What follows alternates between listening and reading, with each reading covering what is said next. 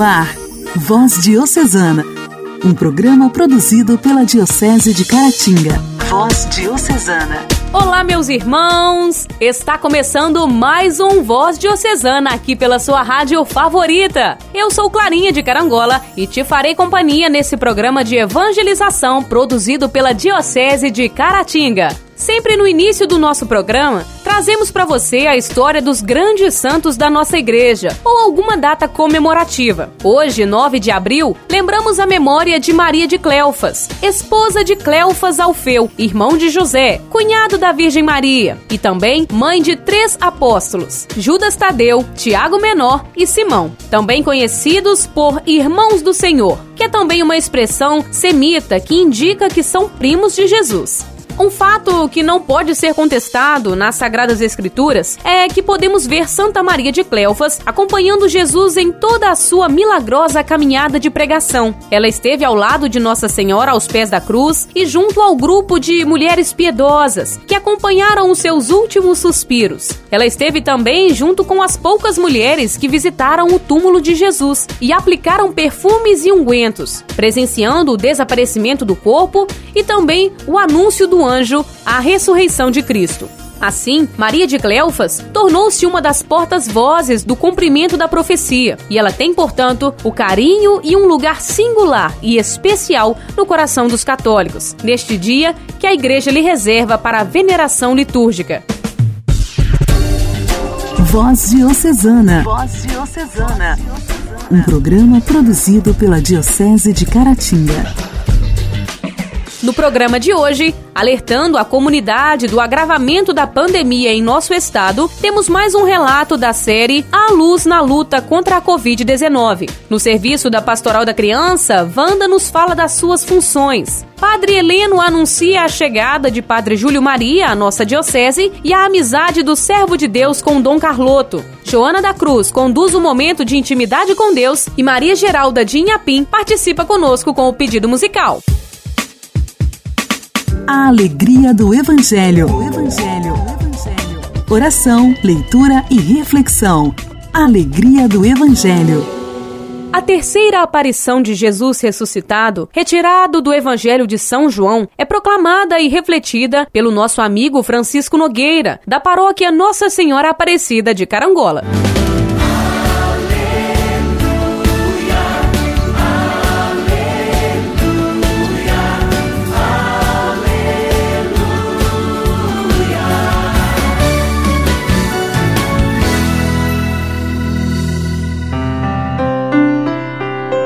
Senhor esteja convosco, Ele está no meio de nós. Proclamação do Evangelho de Jesus Cristo, segundo João.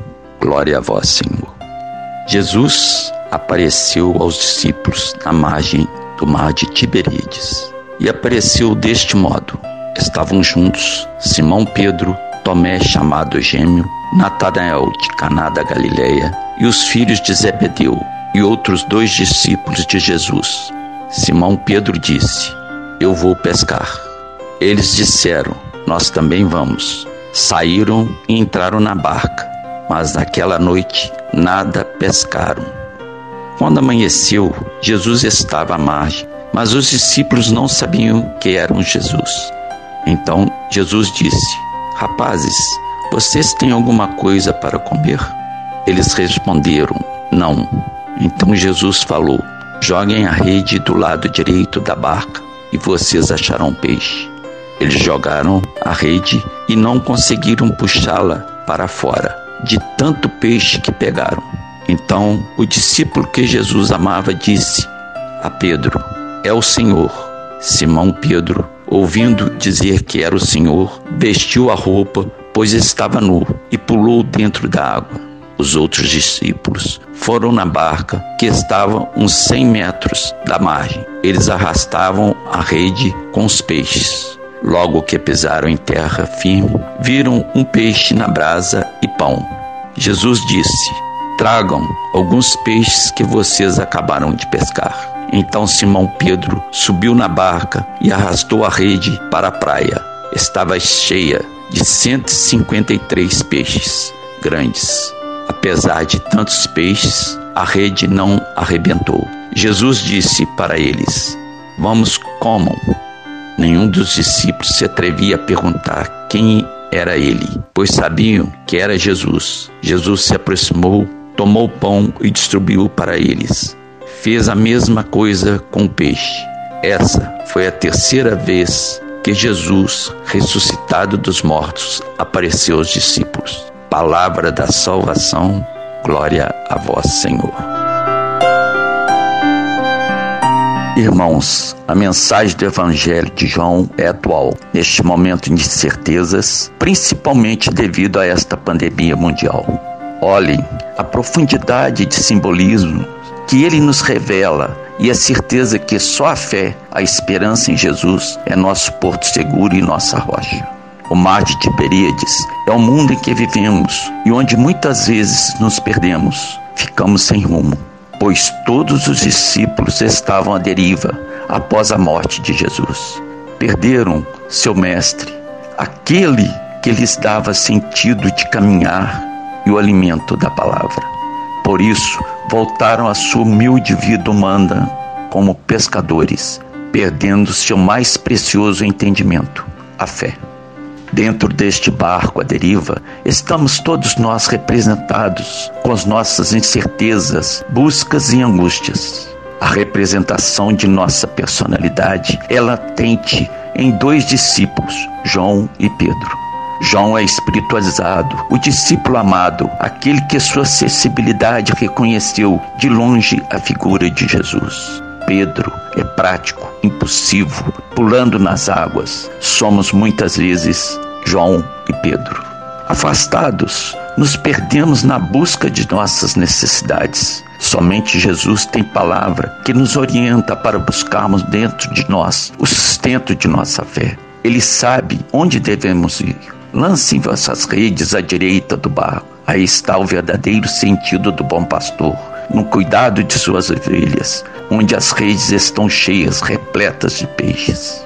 Assim, voltaram à margem, mesmo sabendo quem os orientava, não tinham coragem de perguntar, por causa da falta de fé. Portanto, Jesus ali quer nos ajudar, sustentar e nos abastecer do alimento espiritual, não nos quer desamparados. Jesus nos mostra onde ir, onde jogar nossas redes. Temos que segui-lo, voltar nosso olhar e coração para seus ensinamentos. Deixemos a nossa fé caminhar e crescer. Voltemos para Jesus, para não sucumbir nos mares revoltos e profundos. Vamos nos aquecer e alimentar do fogo que emana de nosso Senhor, nosso Salvador. Voltemos para a margem, solo seguro, nossa rocha, participando do banquete espiritual de Jesus. Ele é o caminho, a verdade e vida. Jesus nos chama, nos acolhe e nos espera na partilha do pão. Louvado seja nosso Senhor Jesus Cristo. Para sempre seja louvado.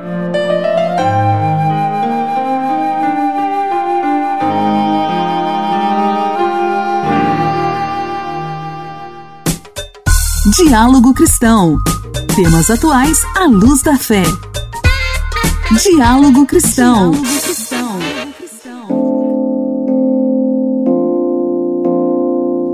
Além da alta demanda por internações em várias regiões do estado, Minas Gerais entrou na fase mais crítica da pandemia ao registrar a marca de 508 mortes pelo novo coronavírus em 24 horas um recorde, o que eleva o total para mais de 26,3 mil óbitos desde março do ano passado. O estado teve na primeira semana de abril um aumento de 324% no número de óbitos pelo novo coronavírus em relação ao mesmo período em janeiro. Minas Gerais está atrás apenas de São Paulo, como o estado de maior número de contaminados pela doença. Mesmo com mais de um milhão de recuperados, devemos nos preocupar com essa situação. Demos uma pausa nas conversas com o professor Custódio para trazermos mais um relato dentro da nossa série A Luz na Luta contra a Covid-19, com Padre Erasmo, vigário em Inhapim. Olá, Padre Erasmo, seja bem-vindo ao nosso programa. Nós chegamos ao que parece ao pior momento da pandemia, né? Na sua opinião, como o povo tem se comportado? Clarinha, de ouvinte do programa A Voz Diocesana, ao que parece diante do momento pandêmico que nós estamos vivendo, é que as pessoas não têm se comportado como deveria. Muitas vezes eu percebo que esse comportamento inadequado em relação a uma pandemia, a doença que assola o nosso país, as nossas cidades aqui mais próximas, que nós observamos mais de perto e através dos meios de comunicação, é que é um comportamento inadequado que muitas vezes sofre interferência de líderes, de pessoas que incentivam um comportamento errôneo, equivocado, que levam as pessoas a se contaminarem, né? Então, quando as lideranças políticas do país, né, o governo federal de forma especial, faz um discurso negacionista, isso acaba fazendo com que a pessoa humana sofra as consequências é, deste terrível vírus, principalmente as mais pobres e as menos instruídas. Então, a desinformação por parte de órgãos governamentais, comportamentos individuais, né? O senhor teve coronavírus recentemente. Fale dos seus sintomas, das complicações e também do período de quarentena. Clarinha, quanto a recentemente eu também ter sido é, infectado pelo vírus, foi algo que me causou muito medo, insegurança. E graças a Deus não tive maiores complicações, né? Fui muito bem cuidado pelo médico, tomando a medicação adequada, né? Não tomando medicamento duvidoso como alguns estão defendendo por aí, mas foi um período difícil devido ao isolamento total de 15 dias e a questão da insegurança é, e da incerteza de como o corpo, né, o organismo reagiria no dia seguinte. Mas graças a Deus, é, tudo ocorreu da melhor maneira possível, com a ajuda de pessoas, né? É, na alimentação, na medicação, no monitorar a evolução clínica, né? Fazendo exames, tudo à base daquilo que a ciência pode é, comprovar e não através de métodos que vai muito do achismo, né? De sugerir as pessoas a se automedicarem, o que não deve acontecer. De tudo isso, no seu caso particular, o que foi mais difícil? Tudo isso diante da minha situação, ouvinte, Clarinha, é, foi realmente muito complicado a questão de é, ficar preso, mais preso ainda dentro de casa, tendo essa dificuldade, né, em relação a, ao medo, né, insegurança é própria da, da condição humana, né? Então isso me foi muito difícil. Mas graças a Deus eu tive poucas complicações, né? Um pouco de dor no corpo, dor de cabeça, uma certa indisposição, mas muita coisa também envolvida a questão psicológica, né, que nos afeta muito nesses dias, né? Sem o vírus propriamente no corpo e com o vírus no corpo nós sentimos mais é, frágeis ainda numa situação como essa. Mais pessoas da sua família chegaram a ser contaminadas? Clarinha, em relação à minha família, graças a Deus eles não tiveram é, nenhum problema. Eles vivem na zona rural, estão de certo modo bem isolados, né? Vamos dizer assim. Eu tenho me mantido distante o máximo que eu posso deles. Então, eu acho que todo o conjunto de cuidados que nós todos devemos ter, seja com nós mesmos e com o próximo, consequentemente, vai fazendo com que as pessoas da nossa família é, não se contaminem. Então, graças a Deus, eles não foram contaminados. Graças a Deus, que bom. Padre Erasmo, obrigada pela partilha. Amanhã nós continuamos nossa conversa, ok? Igreja, Igreja em Ação. Informação, CNBB, notícias, Vaticano, diocese, não paróquia, troco a minha igreja fé. em ação. Igreja em Ação. Com o lema Para que todas as crianças tenham vida em abundância, de João 10, versículo 10, a missão da Pastoral da Criança é promover o desenvolvimento das crianças à luz da evangélica opção preferencial pelos pobres, do ventre materno aos 6 anos de idade, por meio de orientações básicas de saúde, nutrição, educação e cidadania, fundamentadas na mística cristã, né, que une a fé e a vida. A Pastoral da Criança contribui para que as famílias e as comunidades realizem a sua própria transformação. Nossa amiga Wanda de Manhuaçu atua na pastoral há 24 anos e nos fala das suas funções nesse serviço missionário. Fui coordenadora diária, sou ainda capacitadora diocesana de articulação em políticas públicas e nesse tempo em que começamos esse, esse projeto de articulador em políticas públicas, nós podemos participar da formação de líderes e membros da comunidade, de conselheiros e de mais pessoas, membros da sociedade, e convidá-los a participar da vida e tomar decisões na vida da sociedade através da participação dos conselhos. Andei por muitos municípios, paróquias e comunidades da nossa diocese. Sou ainda capacitadora em brinquedista, colaboradora na formação de novos líderes. Hoje estou como suplente de coordenação de ramo e coordenadora diária. Mas o primeiro amor e mais importante função da pastoral da criança, que é ser líder, essa permanece. Sou líder e tenho comigo 16 famílias que juntos percorremos os caminhos para o céu, enfrentando os desafios do dia a dia. Há 30 anos começava uma história que semeia vida, fé e esperança. A missão da pastoral é promover o desenvolvimento das nossas crianças. Por isso conta sempre com os líderes, grandes agentes de transformação, orientando as famílias da saúde, cidadania, educação e nutrição. Venha você também, se junte com a gente. Venha você também, salva vidas inocentes. Venha você também, se junte com a gente. Venha você também, salva vidas inocentes. A pastoral da criança se expandiu pelos quatro cantos da nação. Ela está ativa em todo o Brasil, combatendo a desnutrição. Trabalhamos dia e noite, se preciso, se doando com alegria e amor. Nosso salário é ver sempre o sorriso de uma criança pura como a flor. Venha você também junte com a gente. Venha você também, salva vidas inocentes. Venha você também, se entregue de coração. Venha você também, fazer parte dessa equipe em ação.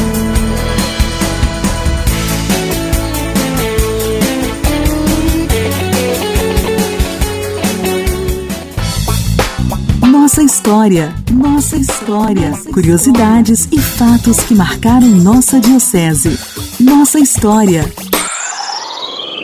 O missionário belga, Padre Júlio Maria de Lombardi, atuou em vários países, inclusive aqui no Brasil. Depois de suas obras no Rio Grande do Norte como pároco, o servo de Deus é designado para a região da Diocese de Caratinga e, junto com seu novo amigo, Dom Carloto, começa uma parceria de evangelização a partir de 1928. O servo de Deus, Padre Júlio Maria de Lombardi, ele passou bem pouco tempo em Natal, no Rio Grande do Norte, mas ele soube multiplicar o seu tempo né, com admirável atividade. Então, de sua passagem pela paróquia né, de São Pedro do Alecrim, ele deixou rastros inapagáveis. Né? Tinha tinha tempo para tudo dentro do pouco tempo de que ele dispunha para ativar as suas numerosas obras. Ele pregava, escrevia, polemizava, missionava, né? dirigia os seus 500 homens da Liga Católica e ainda lhe sobrava tempo para construir a Torre do São Pedro ou São Pedro da Torre, como ele gostava é, de falar. Então, Padre Júlio Maria era um homem de grande fé. E somente quem tem fé é capaz né, de obedecer e de ter zelo, entusiasmo, porque reza e age, né? Então ele não conhecia dificuldades senão para vencê-las. Por isso ele costumava dizer que por que temer a dor, a perseguição e a morte, né? Se o sofrimento é o selo bendito das obras de Deus. Para ele o sofrimento era a confirmação de que aquela missão, de que aquela obra era algo divino. Então isso é muito importante na vida do servo de Deus. E é bom lembrar que durante esse tempo né, em que ele esteve assumindo a paróquia, foi o tempo também em que ele foi amadurecendo aquele projeto de fundação da congregação masculina. Então esteve sempre em contato com seu superior geral, sempre em contato com Dom Carloto, que já havia encaminhado para Roma né, o pedido de Pio Sodalício da, da nossa congregação. Então, mesmo ainda com a presença do Padre Júlio lá no, no norte, lá em Belém,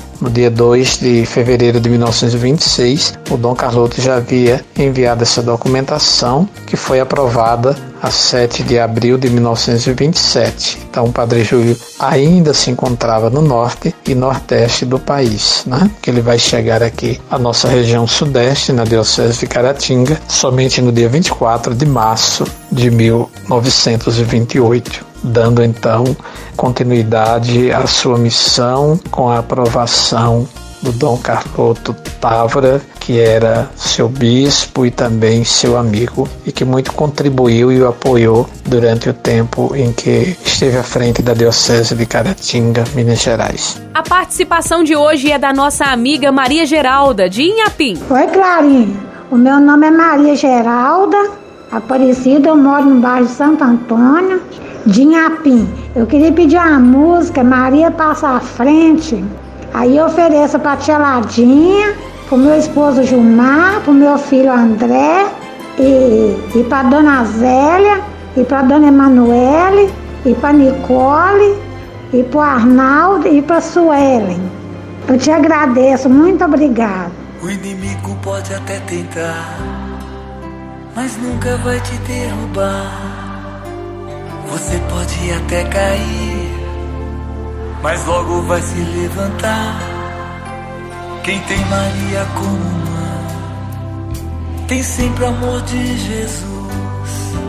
Se sua fé prevalecer, para sempre vai te atender. Vou me entregar, vou confiar no amor de Jesus. Pode acreditar Deus é maior, Maria passa à frente, pisa na cabeça da serpente, intercede junto a Jesus. Cruz sagrada seja minha luz.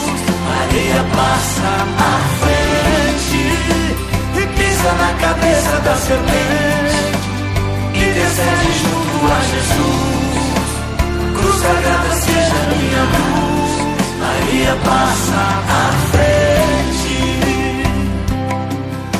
alegria, Padre Marcelo Rossi. O inimigo pode até tentar, mas nunca vai te derrubar. Você pode até cair, mas logo vai se levantar.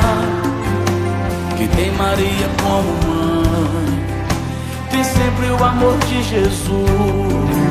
Se a sua fé prevalecer, para sempre vai te atender. Vou me entregar, vou confiar no amor de Jesus. Pode acreditar, Deus é maior, Deus é maior.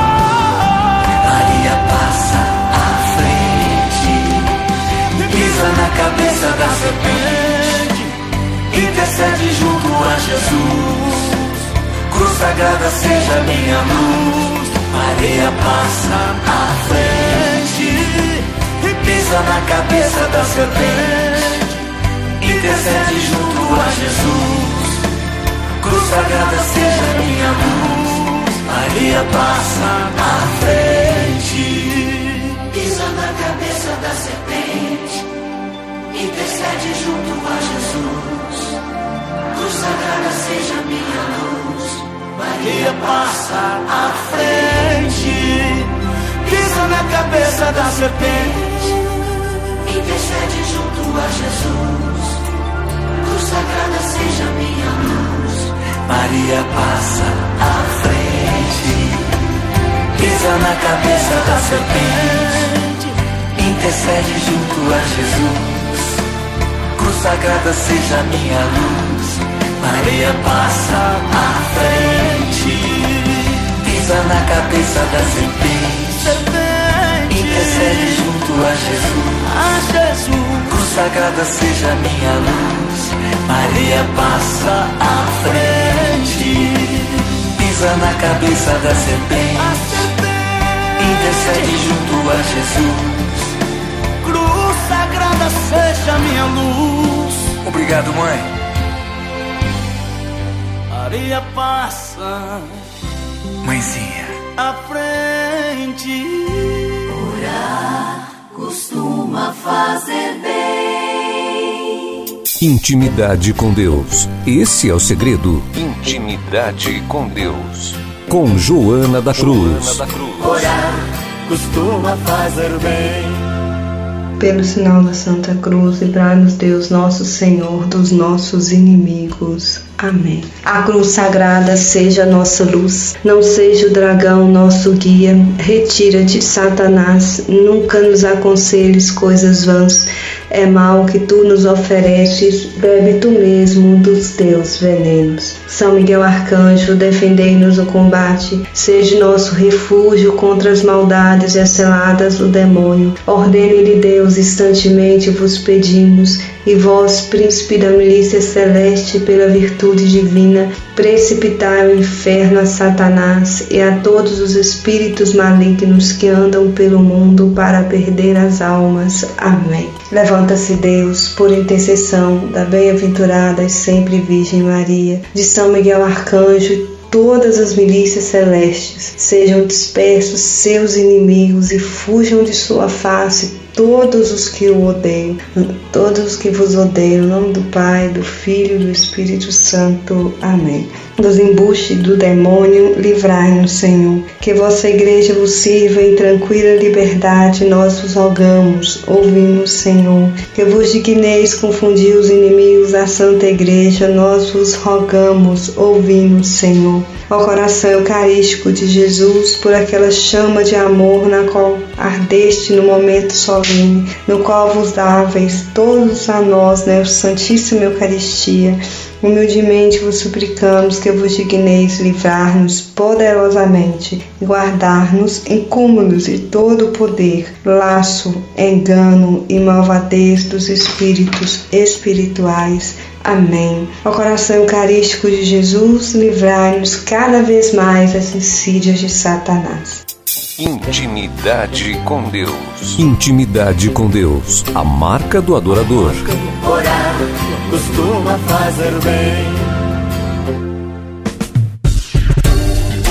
Voz Diocesana. Voz Diocesana. Um programa produzido pela Diocese de Caratinga.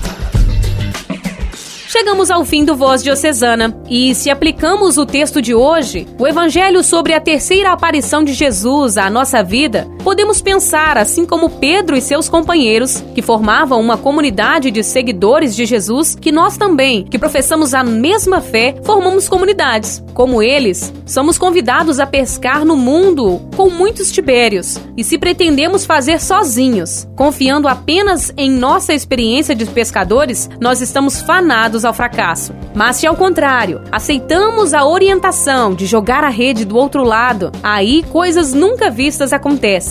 Para que uma comunidade se mantenha forte e capaz de realizar a missão, precisa se alimentar do pão dado por Jesus. Sem isso não há futuro. Nós devemos confiar no que Jesus diz, acreditar no que ele fala. Só assim conseguiremos pescar vários peixes, entende? Que você tenha uma abençoada quinta-feira e até amanhã. Você ouviu Voz Diocesana, um programa da Diocese de Caratinga. Voz Diocesana.